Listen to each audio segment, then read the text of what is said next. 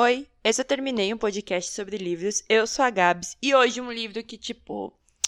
Ai, gente, eu nem sei dizer para vocês o quanto foi da hora ler esse livro e o quanto eu quero a continuação, mas aí eu descobri que são quatro livros, né? Esse mais três.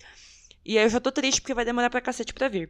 O livro é O Defensor, o primeiro livro da série As Vozes, da GX Toad. Sim, eu descobri que é uma moça. Eu achei ela no Twitter, no Instagram e fiquei super feliz. O livro é traz a seguinte história.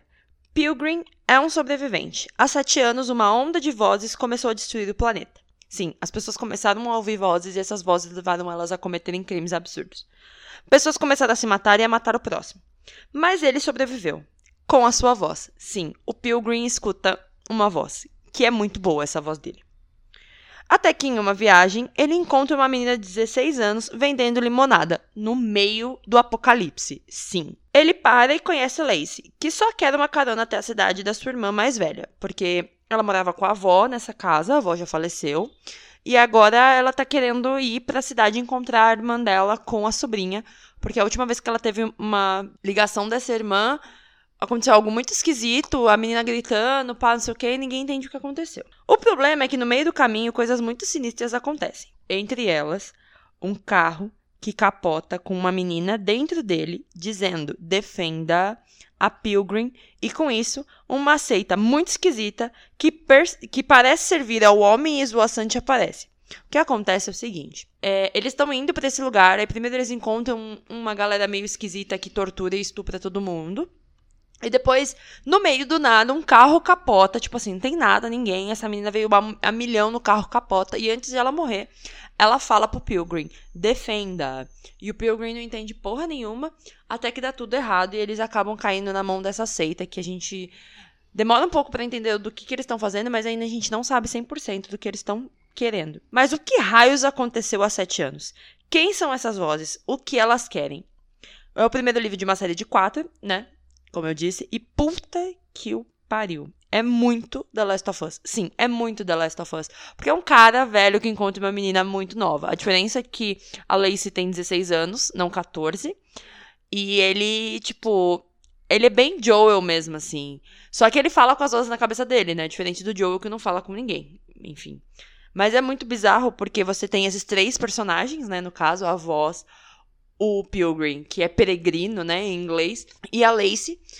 E eles vão conversando até que dá um puta de um BO no livro. E aí a Lacey começa a ouvir uma voz. E aí você fala, ah, o que, que tá acontecendo aqui? É uma outra voz? É a mesma voz de antes? Essas vozes são conectadas? O escoteiro e a menina que, que se envolvem em diversas tretas. Sim, ela chama ele de escoteiro porque ele demora. Na verdade, ele nunca contou o nome dele pra ela.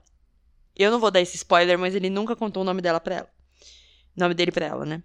Mas não temos o porquê das vozes ainda. Sim, esse livro não te dá bem o porquê. Ele te diz mais ou menos o, como essa seita funciona, o porquê dessa seita existir, o que eles estão buscando, mas de onde vieram essas vozes ninguém faz ideia.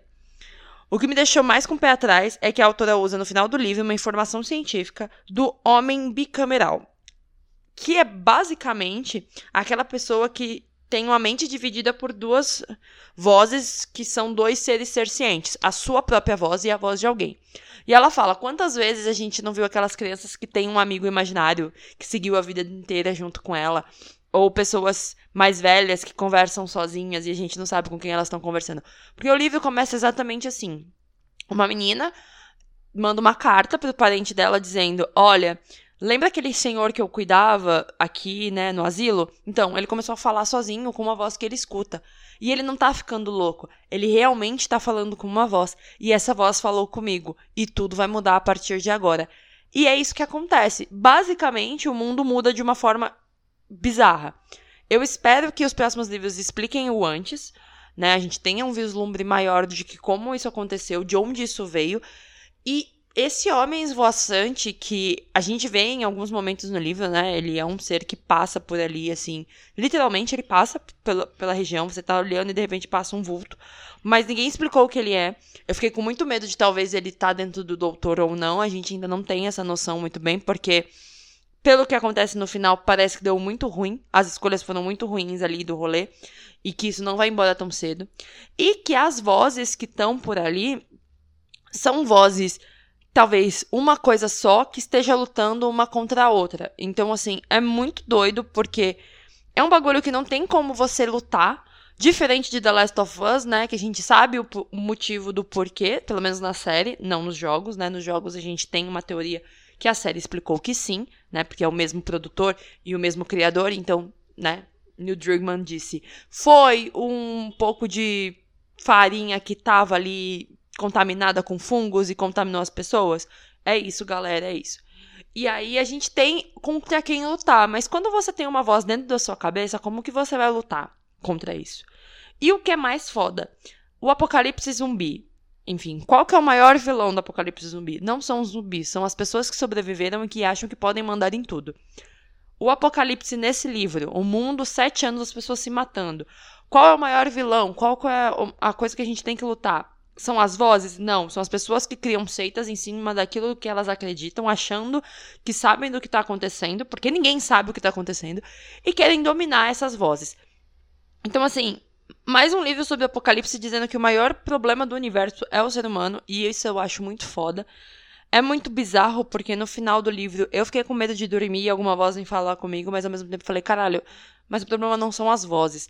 E a gente vê que as pessoas interpretam as coisas do jeito que elas querem. E não só em livros, mas na vida real também, né? Tanto em textos, quanto na religião, quanto na economia, quanto na política. Cada um interpreta alguma coisa de forma que faça um benefício maior para si. E nesse livro a gente tem muito disso, porque o cara tá, tipo, no meio do nada, o mundo está acabando, mas ele quer usar as pessoas, estuprar mulheres, acabar com vidas, usar as pessoas enquanto ele puder usar enquanto o outro também tá torturando a galera, mas assim, porra, o mundo tá acabando, vamos tentar juntar quem sobrou e construir uma uma humanidade nova, né? Uma civilização melhor, que é o que acontece, por exemplo, em The Last of Us ali, né, em Jackson, que eles construíram um local onde as pessoas podem começar a viver de novo. E não é isso bem que acontece nesse livro, e é muito louco, porque dói um pouquinho no coração. Eu fiquei um pouquinho triste com o final do Pilgrim, eu não vou contar para vocês, mas eu gosto muito da Lacey e isso mostra a força das mulheres também nesses livros, porque normalmente em livros, né, que tem essa pegada mais é, apocalíptica, as mulheres são as primeiras a se fuderem, né? Elas fodem muito, saibam disso. Mas elas são muito mais fortes, principalmente quando elas estão unidas. E só no final do livro a gente entende por que defensor. E assim, já tô ansiosa pelo segundo. Recorde, você tem o direito e a obrigação de trazer esse livro pra gente. Quem já leu Defensor, me manda na arroba termineicast. Quem não leu, eu recomendo muito. E quando vocês estiverem lendo esse livro, coloquem a hashtag escute as vozes, porque isso faz com que o livro bombe ainda mais. E é isso. Um beijo para quem ficou até agora e tchau.